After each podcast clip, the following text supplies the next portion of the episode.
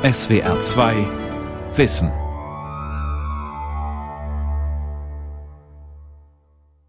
Mit dem Thema starke Märkte, schwacher Staat, der Kapitalismus bedroht die Demokratie, Teil 1 am Mikrofon Ralf Kaspari.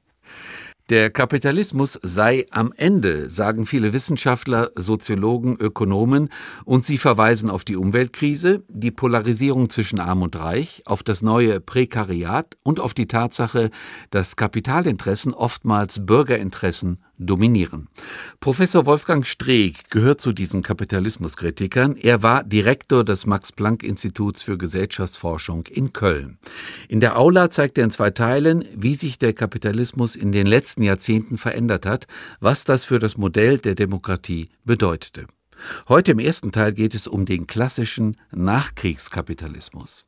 Mein Ausgangspunkt ist, was ich das Standardmodell der westlichen Nachkriegsdemokratie nenne eingerichtet und durchgesetzt von den Vereinigten Staaten in ihrem Einflussbereich nach 1945, herausgewachsen in fast zwei Jahrhunderten aus den politischen Institutionen der wie die Griechen und Römer Sklaven haltenden Pflanzeraristokratie der nordamerikanischen englischen Kolonien, weiterentwickelt in einem schrittweisen, oft traumatischen Prozess der Staaten- und Nationenbildung im amerikanischen Unabhängigkeitskrieg, später in einem blutigen Bürgerkrieg sowie in der Progressive Era des ersten Roosevelt und dem New Deal des zweiten. Parallel zur Herausbildung eines demokratischen Zentralstaats, die ihren Höhepunkt mit den Great Society Reformen unter Lyndon Johnson erreichte, entfaltete sich der amerikanische Kapitalismus, dessen krisenhafte Expansion spätestens in den 1930er Jahren nach jenem modernen Interventionsstaat verlangte, der dann, nach dem siegreich bestandenen Zweiten Weltkrieg, zum globalen Modell für eine befriedete kapitalistische Industriegesellschaft werden sollte. Die Demokratisierung der westlichen Welt nach dem Muster des US-amerikanischen New Deal war Teil dessen, was wir als das Post-War Settlement bezeichnen.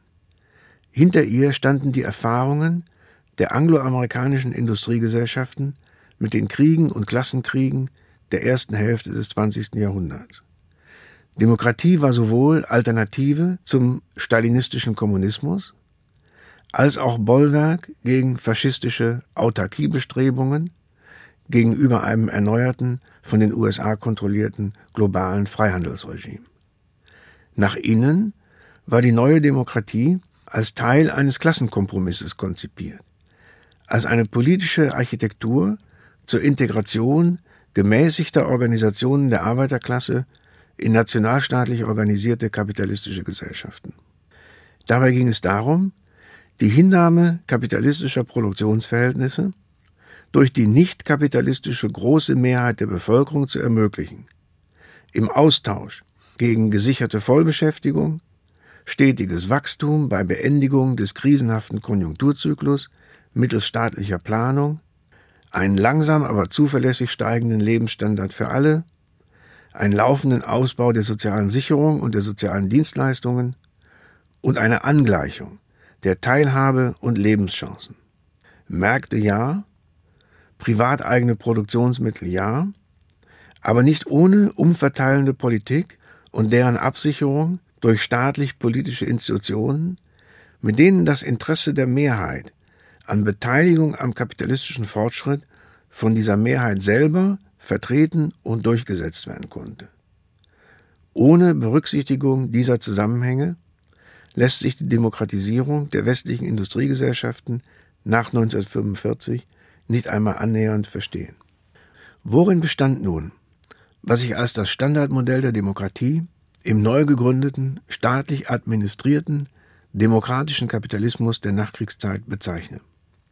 Seine Ausfertigungen unterschieden sich von Land zu Land, aber allen gemeinsam war eine in einigermaßen freien Wahlen nach einem Mehrheitsprinzip gebildete staatliche Regierung, die bei ihrer Gesetzgebung an ein ebenso einigermaßen frei gewähltes Parlament gebunden war und in der einen oder anderen Weise rechtlicher Kontrolle unterlag.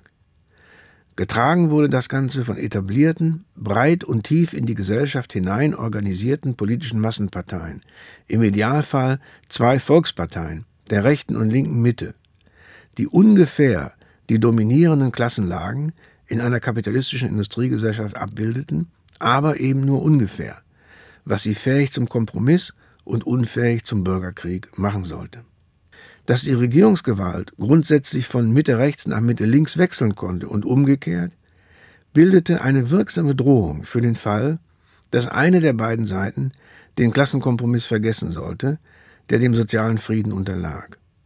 Zugleich wurde damit eine Pendelbewegung zwischen mehr oder weniger sozialpolitischem Fortschritt institutionalisiert, die bei regelmäßigen Ausschlägen nach beiden Seiten insgesamt eine stetige und wachstumsverträgliche Besserstellung der unteren Klassen hervorbrachte.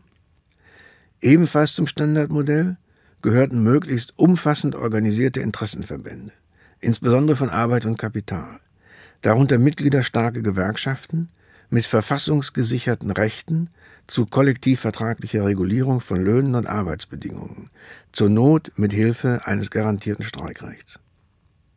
Die so institutionalisierten industriellen Beziehungen bildeten einen zweiten, zusätzlichen Kanal für die Artikulation von egalitären Umverteilungsinteressen.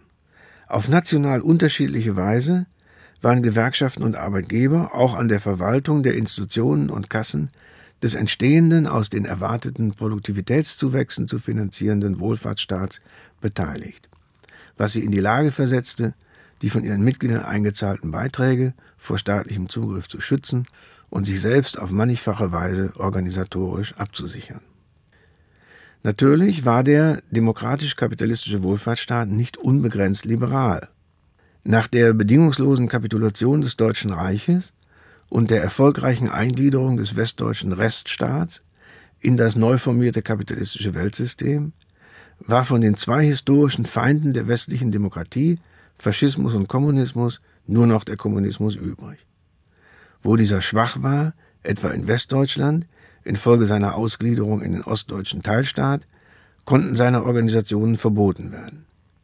Ähnlich war es in den USA, wo die Kommunistenverfolgung schon kurz nach dem Ende des Zweiten Weltkriegs begann, um dann in den 1950er Jahren ihren Höhepunkt zu erreichen. Zugleich organisierte und finanzierte die CIA einen internationalen Kulturkrieg gegen den kommunistischen Todfeind. In Ländern allerdings, wo dieser tief im Parteien- und Gewerkschaftssystem verankert war, musste man zunächst mit ihm leben, was besonders in Italien, aber auch in Frankreich darauf hinauslief, die kommunistischen Massenparteien notfalls mit Hilfe massiver Interventionsdrohungen von politischer Einflussnahme ausschließen zu lassen und die von Kommunisten beherrschten Einheitsgewerkschaften unter Einsatz umfangreicher finanzieller Mittel zu spalten. Dennoch und in diesen Grenzen ermöglichte das, was im westlichen Herrschaftsbereich nach dem Zweiten Weltkrieg entstand, eine bis dahin für unmöglich gehaltene friedliche Koexistenz von Kapitalismus und Demokratie.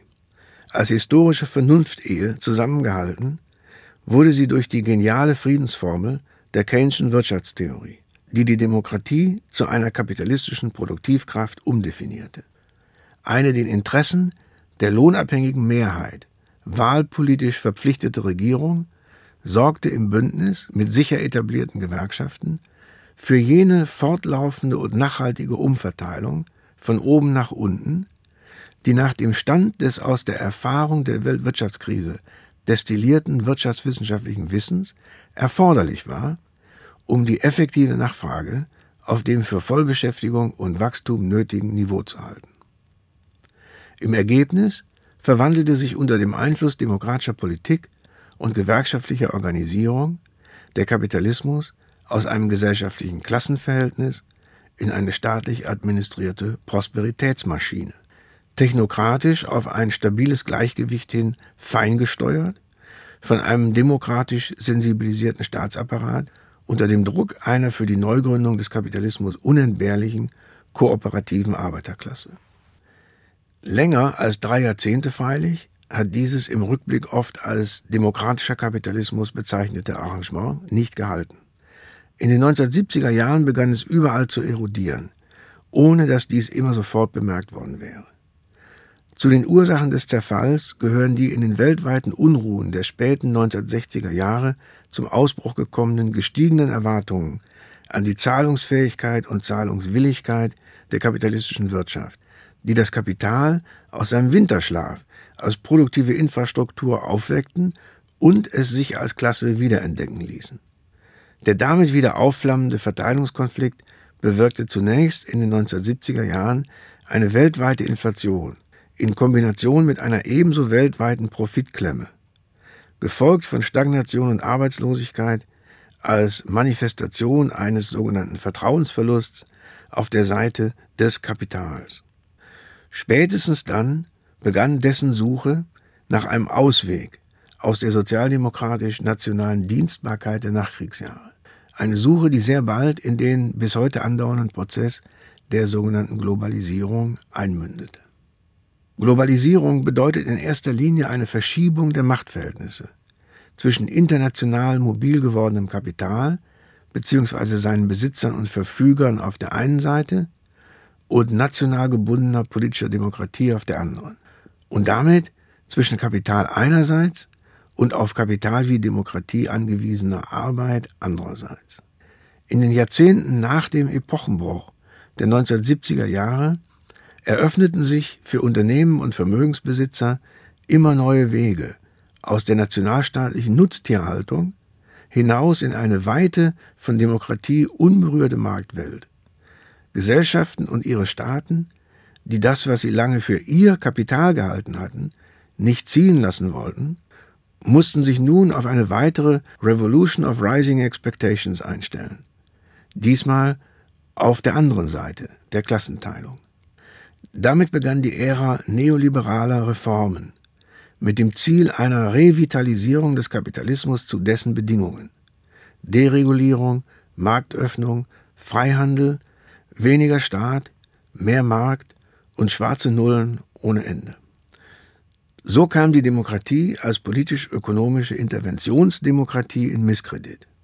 Als technokratisch unterkomplex, angesichts der sogenannten gestiegenen Komplexität der Welt, als zur Überforderung von Staat und Wirtschaft ermunternd und als politisch korrupt, weil unfähig, den Bürgern reinen Wein über die Gesetze der Wirtschaft einzuschenken, denen zufolge neues Wachstum gerade nicht durch Umverteilung von oben nach unten entsteht, sondern umgekehrt.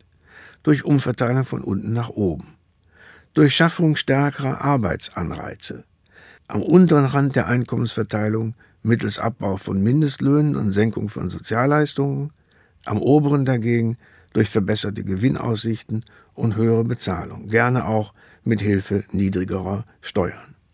Damit tritt im Vollzug der neoliberalen Revolution ein neues Wachstumsmodell an die Stelle des Keynesianischen.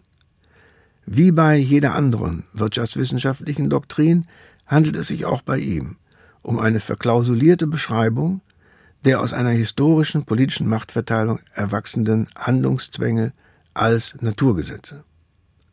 Dabei erscheint jetzt Demokratie nicht mehr als Produktivkraft, sondern im Gegenteil als Klotz am Bein des wirtschaftlichen Fortschritts, weshalb der verteilungspolitische Selbstlauf der Märkte vor ihr durch chinesische Mauern jeglicher Art geschützt werden muss.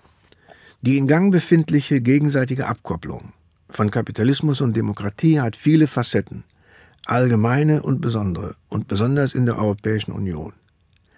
Einer der Pfade aus dem demokratischen in den neoliberalen Kapitalismus war die langfristige Verlagerung der verteilungspolitischen Konflikte aus der Lebenswelt der Normalbürger und Normalarbeiter in die höheren Sphären internationaler Technokratie und Diplomatie vollzogen im Verlauf von Bemühungen um einen einigermaßen stabilen sozialen Frieden zur Absicherung der parallel fortschreitenden Globalisierung.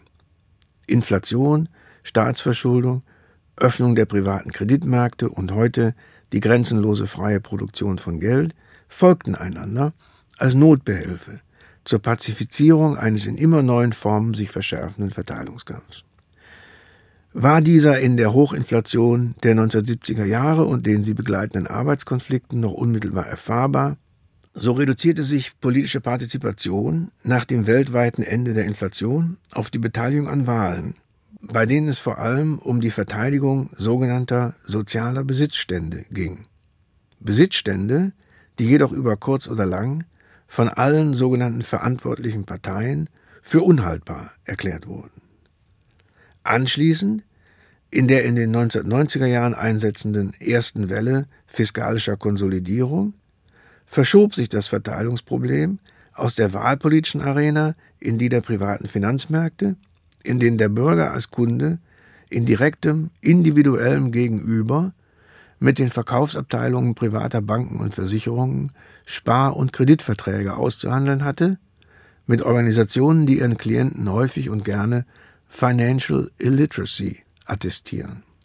Schließlich, nach dem Zusammenbruch der Schulden- und Anlagenpyramide 2008, vollzog sich die Auseinandersetzung um Produktion und Verteilung der Früchte eines immer anspruchsvoller gewordenen kapitalistischen Wirtschaftssystems endgültig in die Hinterzimmer der staatlichen und privaten internationalen Finanzdiplomatie sowie in die Büros der großen Zentralbanken, in deren undurchdringlicher Arkansphäre immer neue Bücher mit sieben Siegeln geschrieben werden, von denen man getrost vermuten darf, dass auch ihre Autoren nicht genau wissen, was die in ihnen verzeichneten Menetekel bedeuten. Parallel zur Verschiebung des sozialen Ortes des Verteilungskonflikts weg von der Alltagserfahrung in immer exklusivere, unsichtbarere und zunehmend rätselhafte Handlungszusammenhänge vollzog sich eine allmähliche, dafür lange, umso unaufhaltsamere Aushöhlung des nachkriegsdemokratischen Standardmodells. Seit den 1970er Jahren ging die Beteiligung an Wahlen aller Art in allen kapitalistischen Demokratien bemerkenswert stetig zurück, und zwar weit überwiegend am unteren Rand der Verteilung von Einkommen und Lebenschancen, also bei denen die umverteilende Politik eigentlich am nötigsten hätten. Zugleich verzeichneten die politischen Parteien über alle nationalen und ideologischen Unterschiede hinweg einen dramatischen Einbruch ihrer Mitgliederzahlen. Und dasselbe gilt für die Gewerkschaften die seit den 1980er Jahren nur noch in Ausnahmefällen in der Lage waren, mit Aussicht auf Erfolg von ihrem Streikrecht Gebrauch zu machen. Was das Parteiensystem angeht, so zogen sich die staatstragenden Parteien der Mitte zunehmend aus der Gesellschaft ihrer Wähler in die Apparate ihrer Staaten zurück. Begleitet wurde die schleichende Verstaatlichung der Parteien von einer wachsenden Privatisierung der Zivilgesellschaften. Treibende Kraft waren die aus der Globalisierung abgeleiteten Sachzwänge sogenannten verantwortlichen Regierens, also die tatsächliche oder vermeintliche Abwesenheit von Alternativen und das entsprechende, sich beständig weiter ausbreitende neoliberale Einheitsdenken. So wurden die etablierten Parteien der Mitte immer ununterscheidbarer und gab es für eine wachsende Zahl von Bürgern keinen Grund mehr, sich an Wahlen zu beteiligen, es sei denn als Abnehmer des Unterhaltungsprogramms der entstehenden Postdemokratie. Freilich, der Kampf um die egalitäre Dimension von Demokratie ist noch nicht entschieden. Vielerorts werden derzeit die Restbestände des Standardmodells der Nachkriegsdemokratie als Ressourcen eines wachsenden Widerstands gegen einen globalisierungsgetriebenen und politikentmachtenden Strukturwandel neu entdeckt. Erstmals seit Jahrzehnten zeichnet sich eine Trendumkehr in der Wahlbeteiligung ab.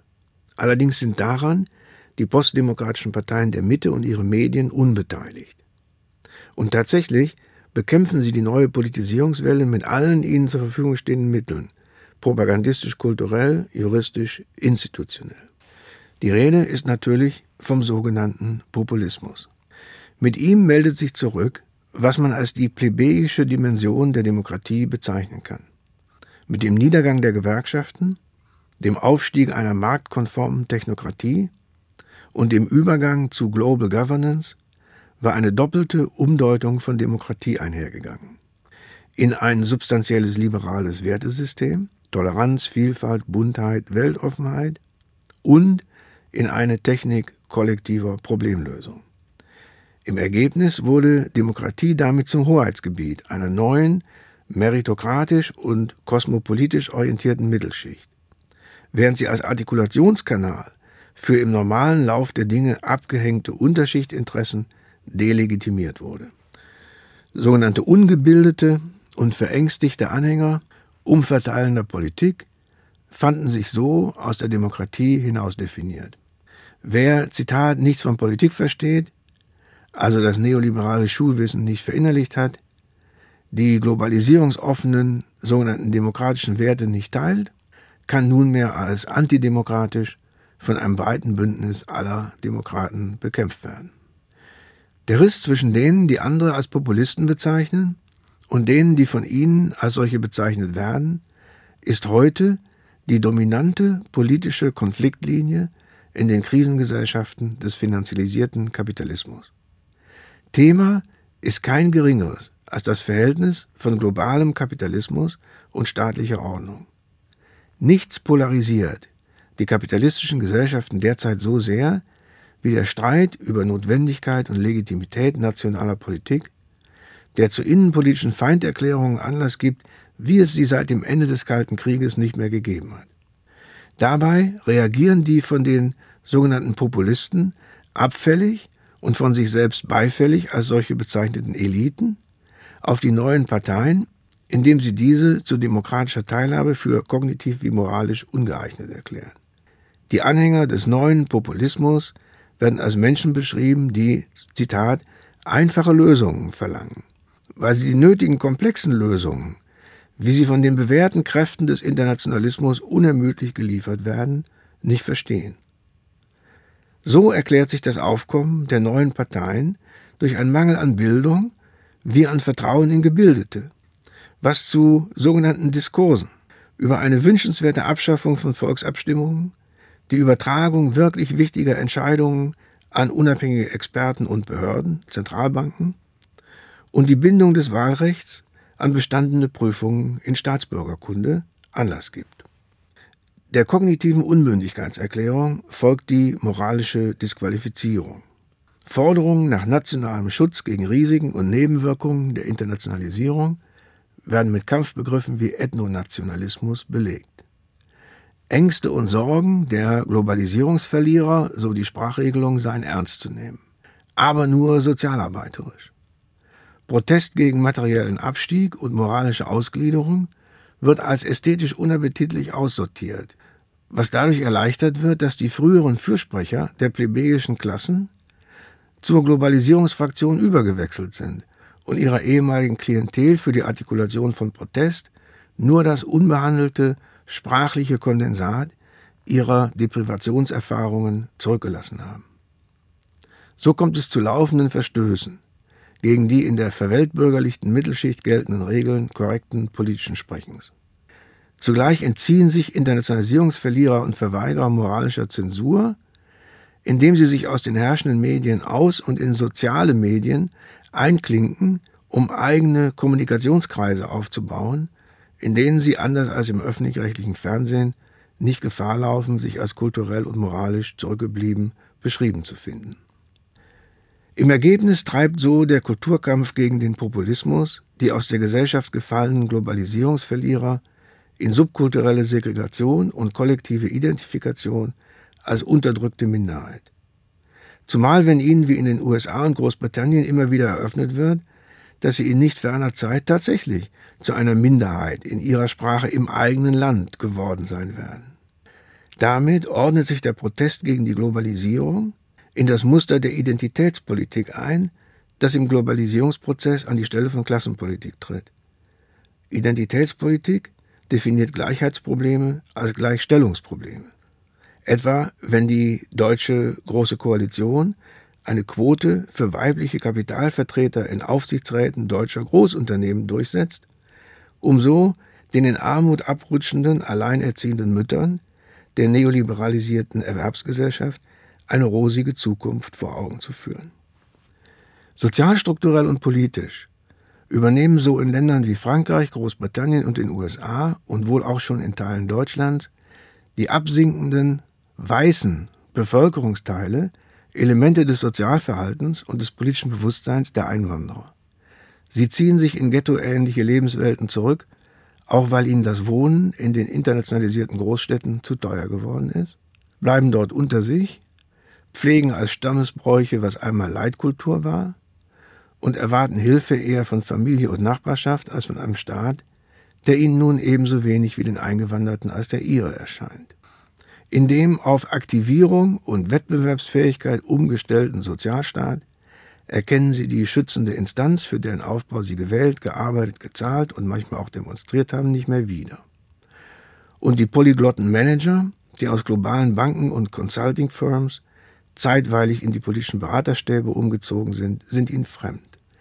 Aus den Reden ihrer ehemaligen Repräsentanten entnehmen sie, dass sie längst überflüssig geworden sind, aus der Zeit gefallen, bis auf weiteres in einem ständig von Kürzungen bedrohten Sozialstaat durchgefüttert, der mit ihnen verschwinden wird, wenn eine neue, flexiblere, an die noch moderner gewordenen Zeiten angepasste Generation, die Ansprüche nur noch an sich selber stellt, an ihre Stelle tritt.